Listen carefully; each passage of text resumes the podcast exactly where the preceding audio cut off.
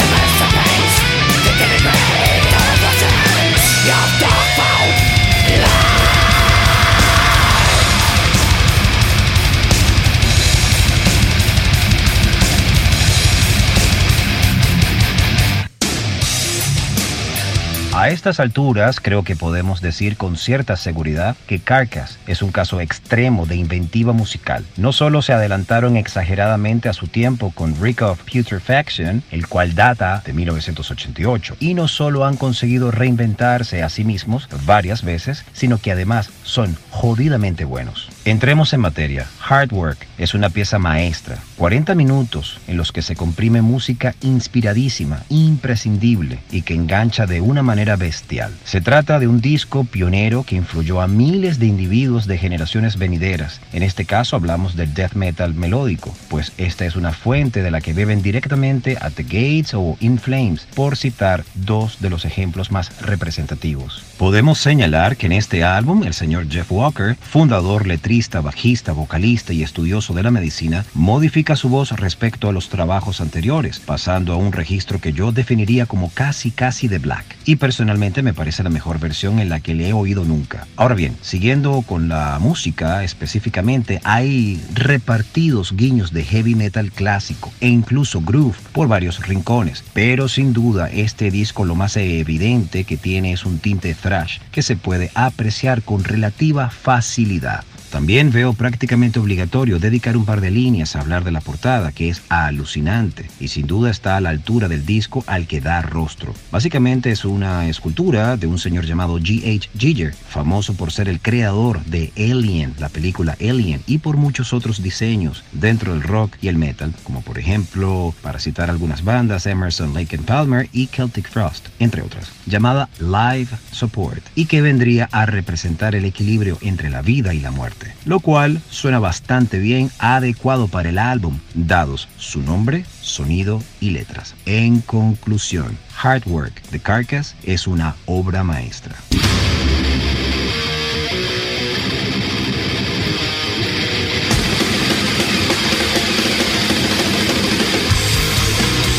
Welcome to the Mighty Metal Hour. ¿Qué tal, Metalheads? Bienvenidos a una nueva edición de Sobre la Dosis. Les recuerdo a todos nuestras redes sociales, arroba Sobre la Dosis y mi cuenta personal, arroba Jonathan Montenegro. En la edición y producción general de Sobre la Dosis, Carlos González, y en la producción ejecutiva, Jonathan Montenegro. Y quien les habla, Jonathan Monteblack. Welcome, welcome back. Esto es Sobre la Dosis.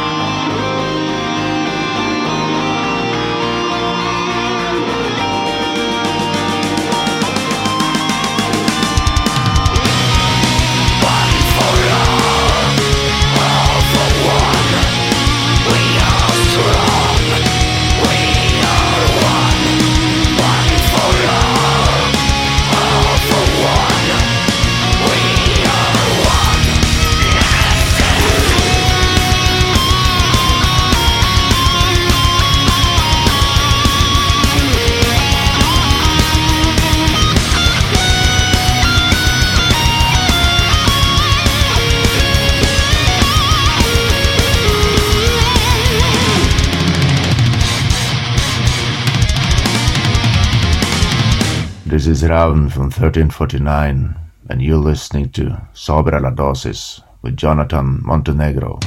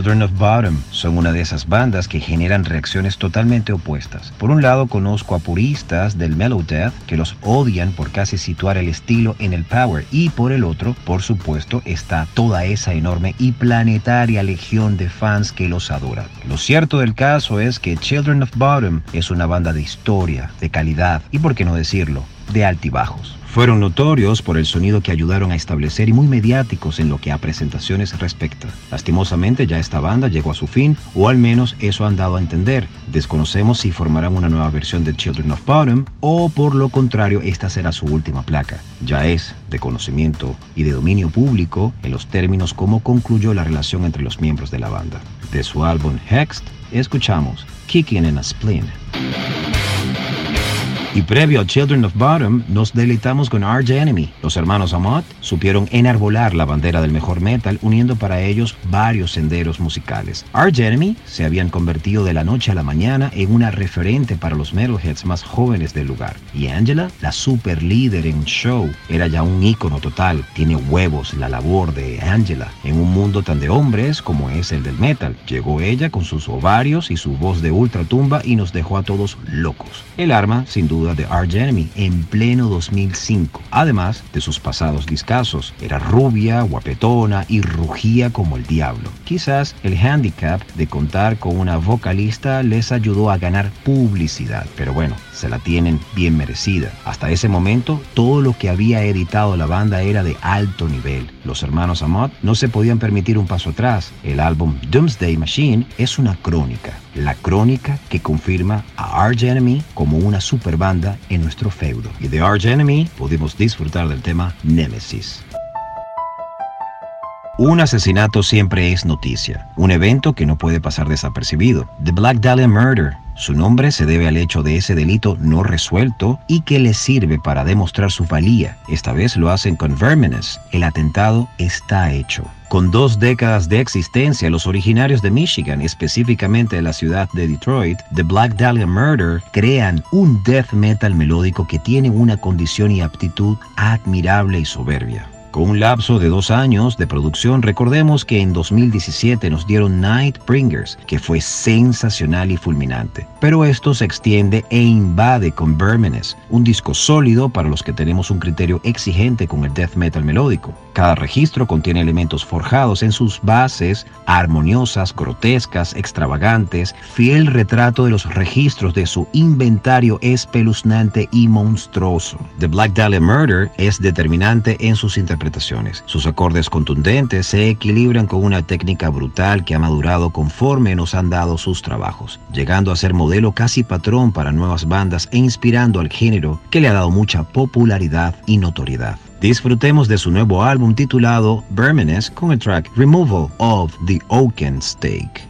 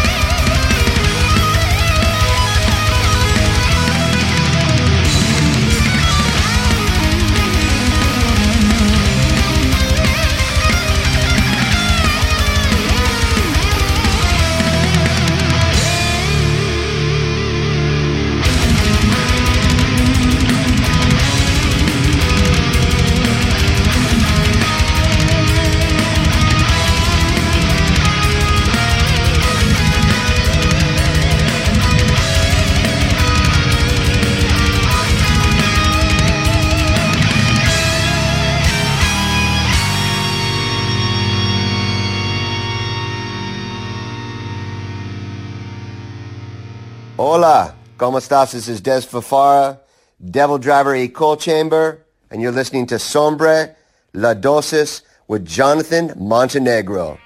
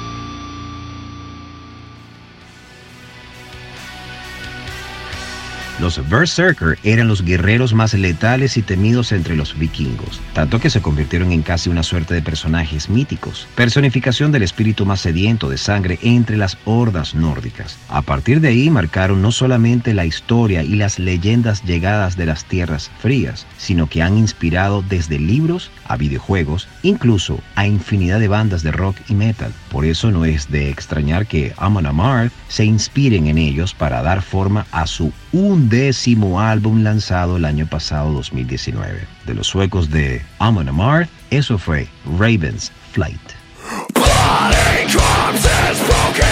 Dying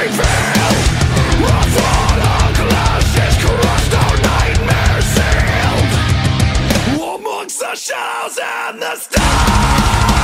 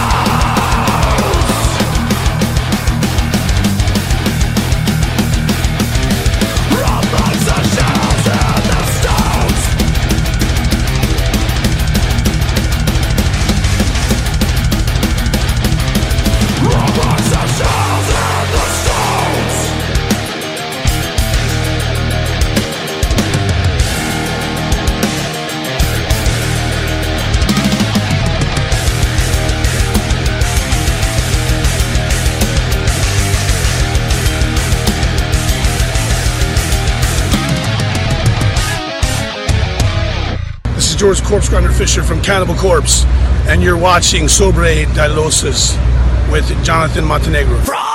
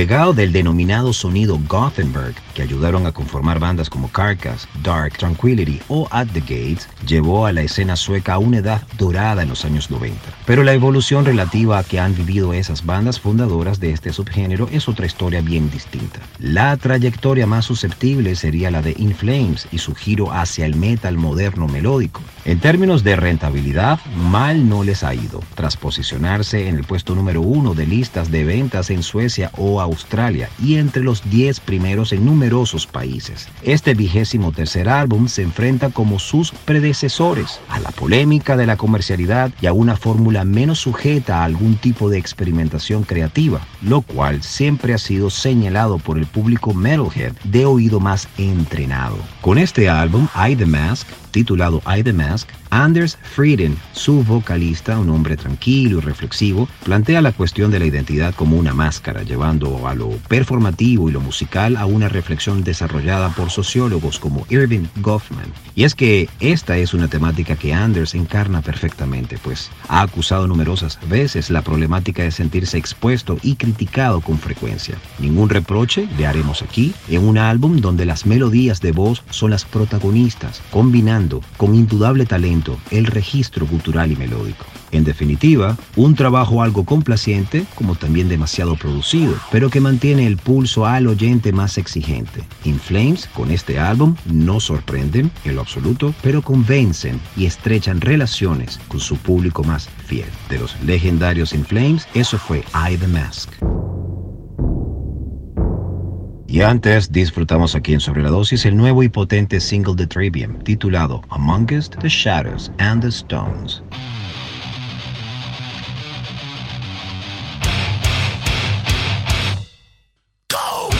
Hablemos de At the Gates y su disco Slaughter of the Soul. Voy a empezar de forma muy clara y contundente. Este disco es la segunda parte de Raining Blood. Así de sencillo. Sé que habrá personas que no estén de acuerdo con lo que acabo de decir, pero para mí es así. Estamos ante el Raining Blood de los 90. Al igual que este en los 80 definió un sonido, una actitud y una forma de tocar, convirtiendo a Slayer en una banda de referencia, leyenda viva, después de editar el disco más heavy de todos los tiempos, según la revista Kerrang, la publicación de Slaughter of the Soul convirtió a At the Gates en otra leyenda y este disco entró en el top 3 del metal extremo con Arise de Sepultura y Raining Blood de Slayer. Definió toda una corriente metálica, hoy conocida como sonido Gothenburg. Sin nada más que añadir, esto es At the Gates con Blinded by Fear.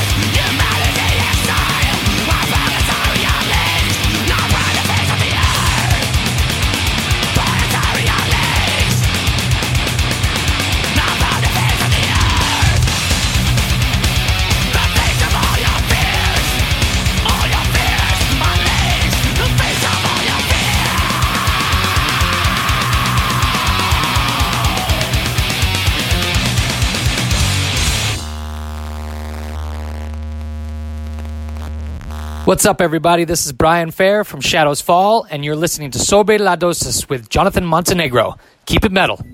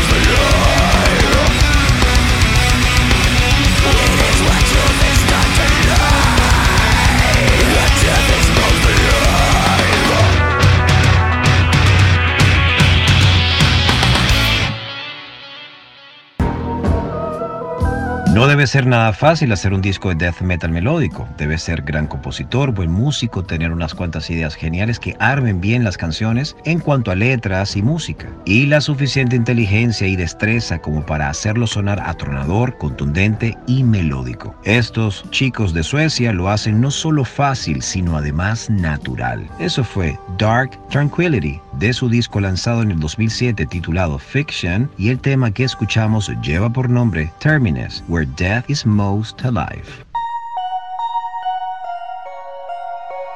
Y ya para cerrar aquí en Sobre la Dosis, lo hacemos con los reyes del groove metal. Después de Pantera vienen ellos, Lamb of God. No tiene nada que ver con el Gothenburg Sound ni con el death metal melódico, sino con el groove metal propiamente. Esto es Lamb of God y su tema New Colossal Hate. Su nuevo single. Hey, what's up? This is Randy Bly from Lamb of God, and you are listening to Sobra la Dosis with Jonathan Montenegro. All right.